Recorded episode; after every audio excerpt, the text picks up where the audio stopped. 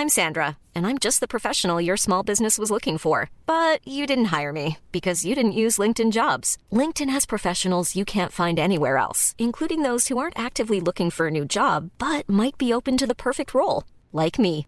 In a given month, over 70% of LinkedIn users don't visit other leading job sites. So if you're not looking on LinkedIn, you'll miss out on great candidates like Sandra. Start hiring professionals like a professional. Post your free job on linkedin.com/people today. Eu sou Mário Persona e essas são as respostas que eu dei aos que me perguntaram sobre a Bíblia. Você escreveu perguntando qual seria o pecado sem perdão. E eu recebo muitos e-mails de pessoas desesperadas porque tiveram um mau pensamento acerca de Deus ou do Espírito Santo, ou acham que pecaram de uma forma que não existe mais perdão para elas. Bem, não há como Deus salvar alguém que blasfeme contra o Espírito. Mas o que significa blasfemar contra o Espírito Santo? A rigor, a primeira aplicação diz respeito ao tempo em que o Senhor Jesus estava aqui e era acusado pelos religiosos judeus de fazer os seus milagres pelo poder de Satanás e não pelo poder do Espírito. Bom, nesse sentido, hoje seria impossível alguém blasfemar contra o Espírito desta maneira, porque Jesus não está neste mundo em forma visível fazendo milagre. Ninguém pode hoje apontar para Jesus e falar: esse aí está fazendo milagres por Beuzebu. Não pode. Portanto, não há como alguém dizer a mesma coisa que os judeus disseram no tempo em que Jesus esteve aqui. E esse versículo esclarece muito, olha, Hebreus 2, de 3 a 4. Como escaparemos nós se não atentarmos para uma tão grande salvação, a qual, começando a ser anunciada pelo Senhor, foi-nos depois confirmada pelos que a, ouviram, testificando também Deus com eles por sinais e milagres e várias maravilhas e dons do Espírito Santo distribuídos por sua vontade. Portanto, a primeira aplicação do termo blasfemar contra o Espírito se refere à acusação direta dos judeus que viveram há dois mil anos, quando eles viram Jesus andando aqui e diziam que ele fazia as coisas pelo espírito de Beuzebu ou do diabo. Apesar de eles verem os milagres operados pelo Espírito Santo através de Jesus, eles o acusavam de fazer aquilo pelo poder de, de Satanás, de Beuzebu. João 11 deixa claro que eles tinham consciência de todos os milagres que Jesus estava fazendo. Portanto, as suas palavras, as suas próprias palavras, os condenavam. Em João 11, 47 diz assim: Depois os principais dos sacerdotes e os fariseus formaram um conselho e diziam: Que faremos? porquanto este homem faz muitos sinais. Eles sabiam.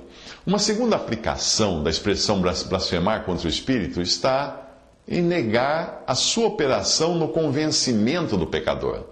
Em João 16, de 7 a 15, nós vemos que é o Espírito quem convence o ser humano do pecado. É evidente que não há perdão para alguém que não recebe a convicção que o Espírito Santo dá acerca do pecado. Alguém que diga que, uh, que diga que Cristo, que foi ungido pelo Espírito, fazia tudo pelo poder de Deus, tenha feito tudo pelo poder do demônio. Então não tem perdão para uma pessoa assim. Mateus 12, 22 a 32.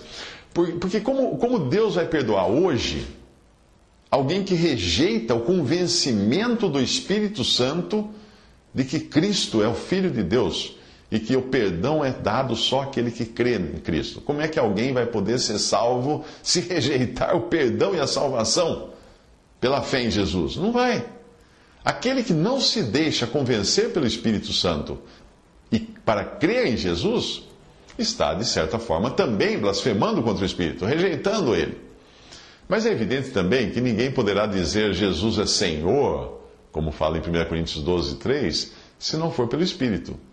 Todas as pessoas, por natureza, rejeitam o Evangelho, que são as boas novas de salvação pela fé em Jesus Cristo, porque todos são inimigos de Deus no seu estado natural. E basta você ler Romanos 5, versículo 10 para entender isso. Portanto, todos nós um dia fomos incrédulos, e isto acontece com todas as pessoas. Nós nascemos na condição de incrédulos, de perdidos. Porém, um dia Deus efetuou uma obra naqueles que creem. Sim, efetuou uma obra em mim E eu aceitei o que o Espírito Santo me mostrava pela palavra de Deus, ou seja, eu reconheci que eu era um pecador, que necessitava do Salvador. Eu criei em Jesus como meu Salvador, eu criei, eu criei que na cruz ele foi castigado no meu lugar. Eu creio que ele sofreu todo o juízo que eu merecia. E aí eu fui salvo. Se eu tivesse morrido na incredulidade, duvidando daquilo que o Espírito Santo procurava me convencer, é evidente que eu não, não teria salvação para mim, porque como poderia ser salvo sem crer em Jesus? Mas nós, enquanto nós estamos vivos, ainda existe uma chance. Como nós não sabemos o momento da nossa morte, ou o momento em que Jesus irá voltar, é urgente que qualquer pessoa se converta a Cristo para assegurar, assim, a sua entrada no céu. Portanto, quem crê no Senhor Jesus tem a salvação assegurada. Não importa o quão incrédulo foi antes. Mas quem não crê em Cristo e continua vivo nesse mundo é porque Deus ainda está lhe dando uma chance de se converter. Mas eu pergunto: até quando? Hum?